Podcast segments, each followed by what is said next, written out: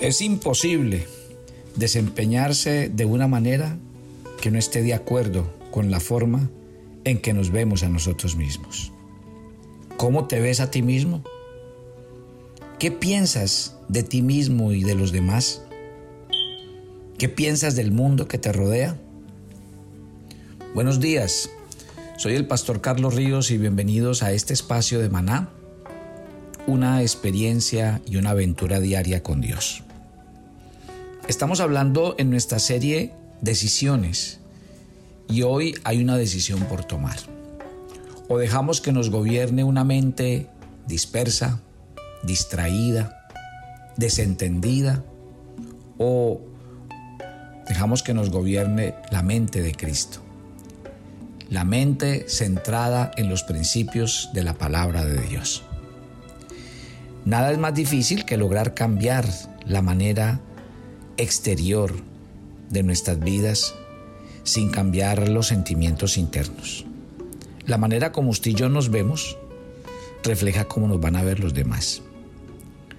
Lastimosamente, nuestro diario vivir es un actuar en respuesta a cómo nos vemos y qué pensamos de nosotros mismos.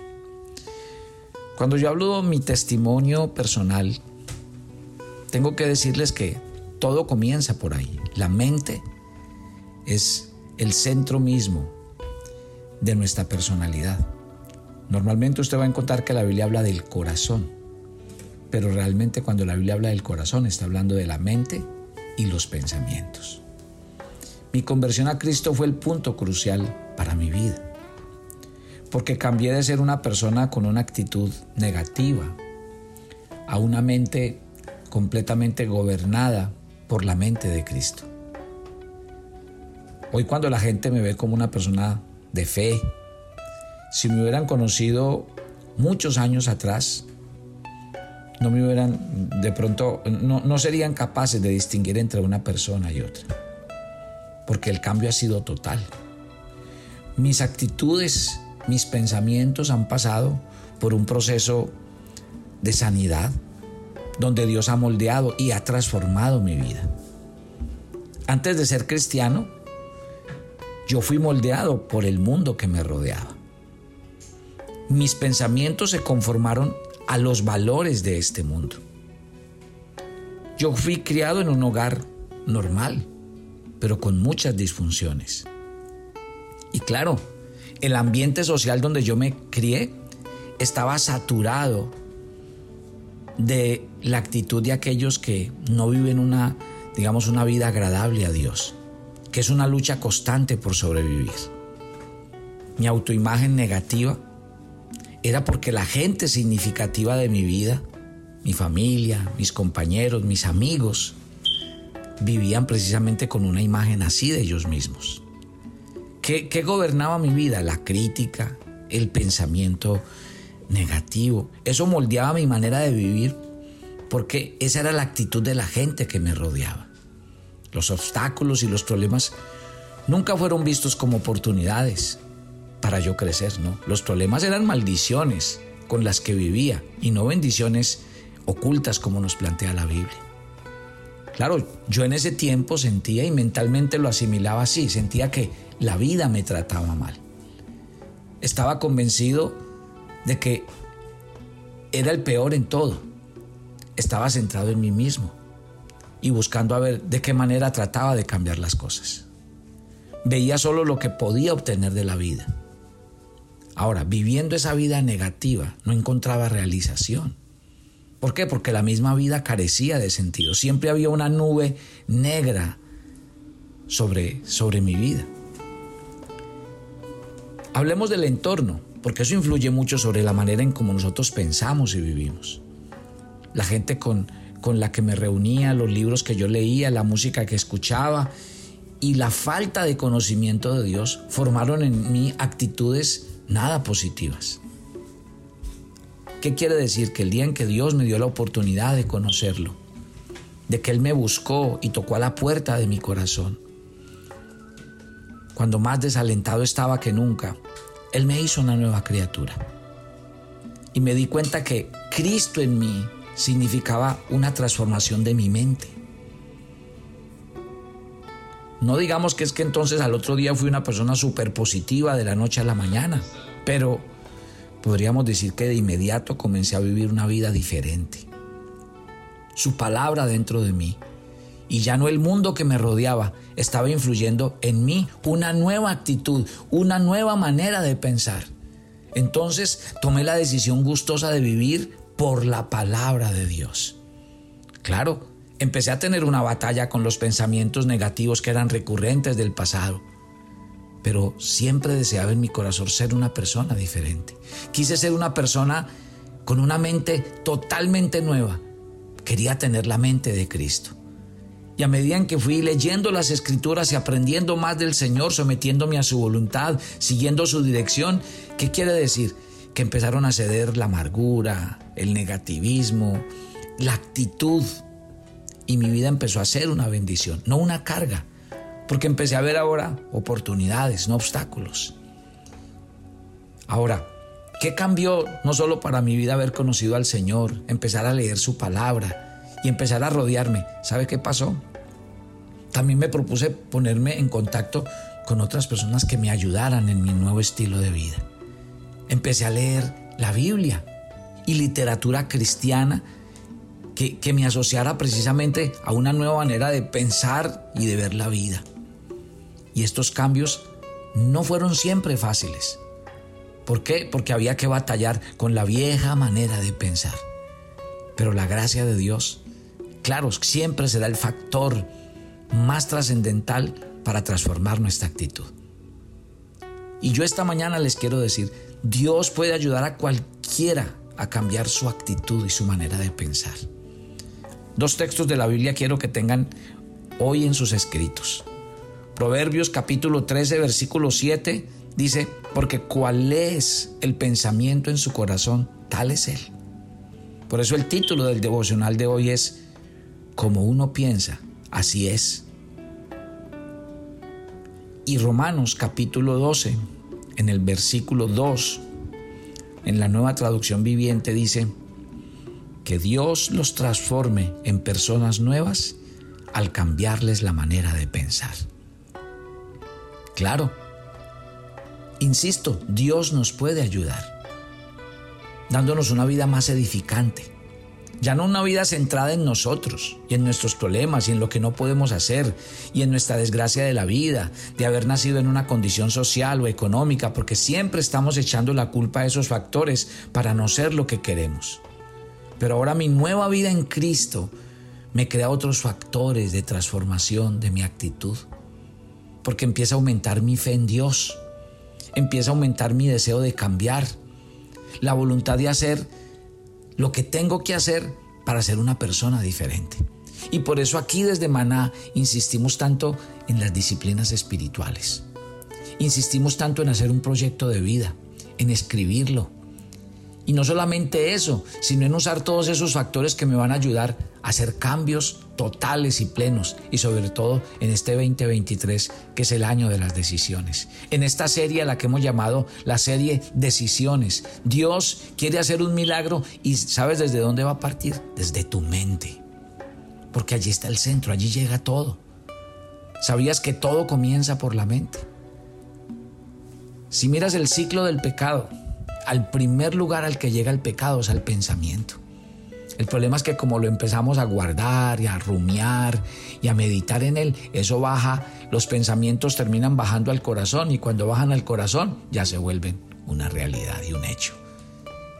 Usted no ha visto cómo comienza todo en la vida y Satanás es un experto y por eso él todo el tiempo vive bombardeando nuestra mente con toda clase de pensamientos, porque él sabe que alguno de esos se va a quedar y va a impactar mi vida. El apóstol Pablo cuando habla de la armadura del cristiano dice, tomen el escudo de la fe para que puedan resistir los dardos de fuego del maligno. Y esos dardos de fuego son esos. Todo el tiempo están siendo lanzados y por eso la gente desde su mente, desde sus pensamientos, la gente se siente derrotada, frustrada, inadecuada. Yo me encuentro todos los días, mire, esa es mi experiencia con personas que cuando uno las ve y las conoce, dice, usted es una persona con grandes talentos, pero la persona no cree en sí mismo. Y la persona se siente mal, siente que nadie la quiere y vive vive una vida desgraciada. Yo conozco personas que físicamente, cuando alguien las ve, dice, son hermosas y mire cómo hablan de sí mismos, se sienten feos. Así es. ¿Sabe por qué? Porque cuando el diablo conquista esa esfera de nuestra mente y nuestros pensamientos, desde allí empieza esa batalla por derrotarnos, por frustrarnos, por acabarnos. Y por eso es que hay gente que ni siquiera ha comenzado el día, ni siquiera ha comenzado un proyecto, ni siquiera ha comenzado un año y ya se siente vencido, ya se siente derrotado. Entonces por eso es que el cristiano tiene que tener la mente de Cristo.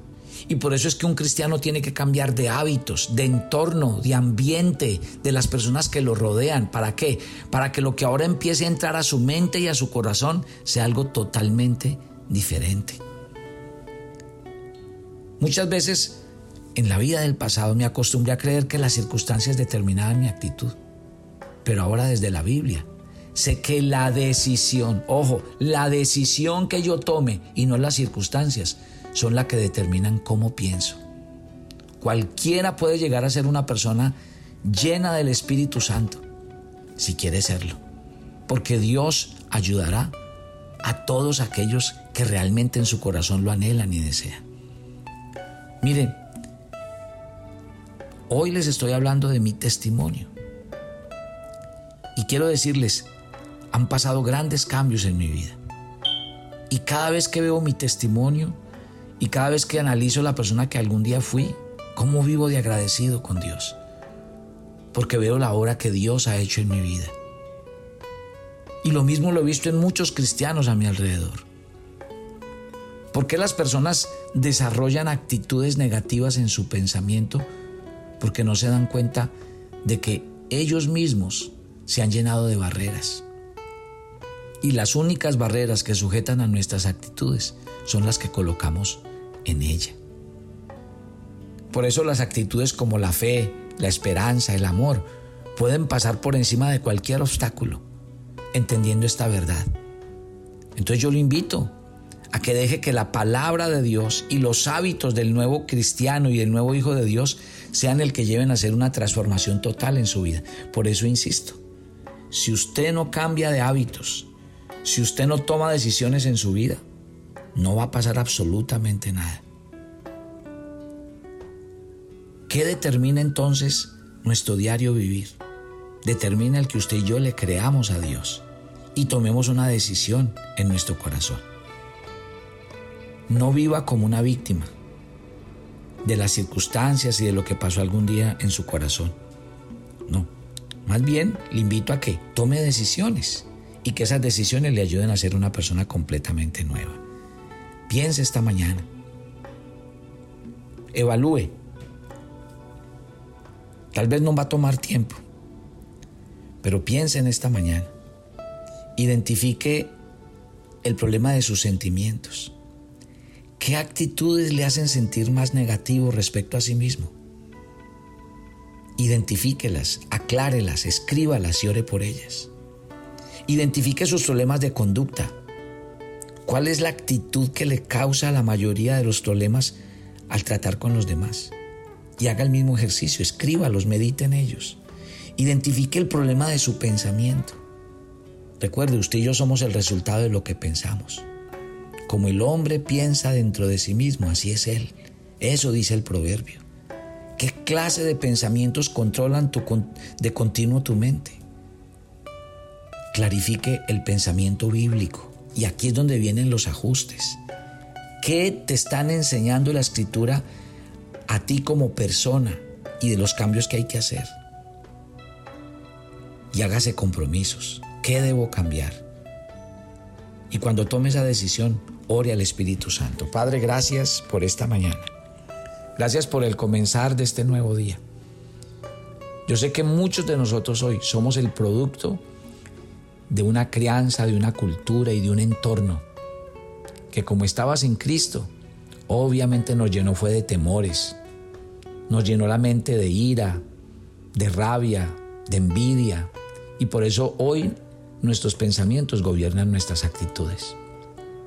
Yo quiero pedirte un milagro desde ahí, Porque si ahora Cristo está en nosotros y tenemos la mente de Cristo, entonces yo digo que ese es el gran el primer gran paso que tiene que dar un cristiano al rendir su corazón a Jesús.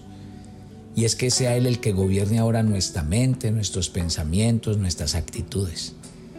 Que ya no vivamos presa de eso, ni del envidio, ni del engaño, ni del error, sino que vivamos para otros propósitos eternos.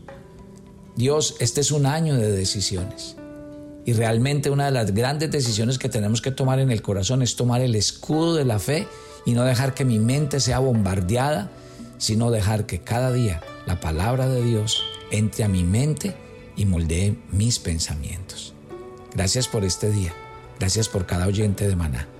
Que tu bendición repose sobre ellos y tu presencia siempre, siempre les alcance. Gracias te damos, Señor, en Cristo Jesús. Y yo quiero que usted haga sus comentarios. Escríbanos cómo lo va a hacer. Escríbanos, usted puede escribir en YouTube, usted puede escribir eh, en Spotify, en, cualquiera de las redes donde usted eh, está tomando el devocional, escríbanos, diga cómo lo va a hacer. Escríbanos de qué manera Dios está impactando su vida en las decisiones y díganos, estoy tomando decisiones en este sentido. Nos va a edificar a todos. Esperamos sus comentarios.